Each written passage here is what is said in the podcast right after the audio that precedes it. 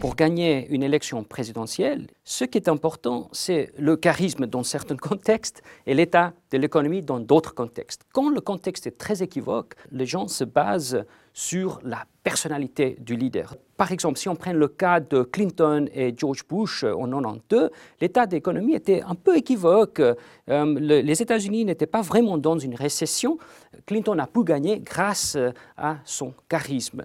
Si on prend le cas de Barack Obama contre McCain, Barack Obama, euh, il était très très charismatique, mais il n'a pas gagné grâce à son charisme, il a gagné plutôt parce que l'état d'économie était très mauvais.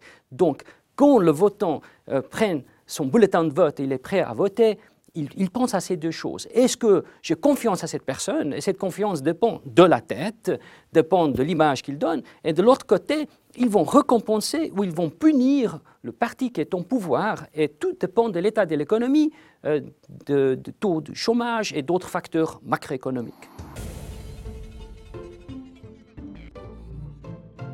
Oui, le modèle aussi marcherait en France, je pense.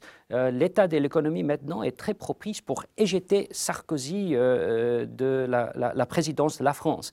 Donc même si Sarkozy est plus charismatique que Hollande, je pense qu'il va être puni puisque les votants vont attribuer l'état de l'économie à sa présidence. Je pense que la, messe a été déjà dit. C'est très difficile pour Sarkozy de retourner la situation parce que maintenant ils ont collé l'étiquette sur Sarkozy que est le président des riches.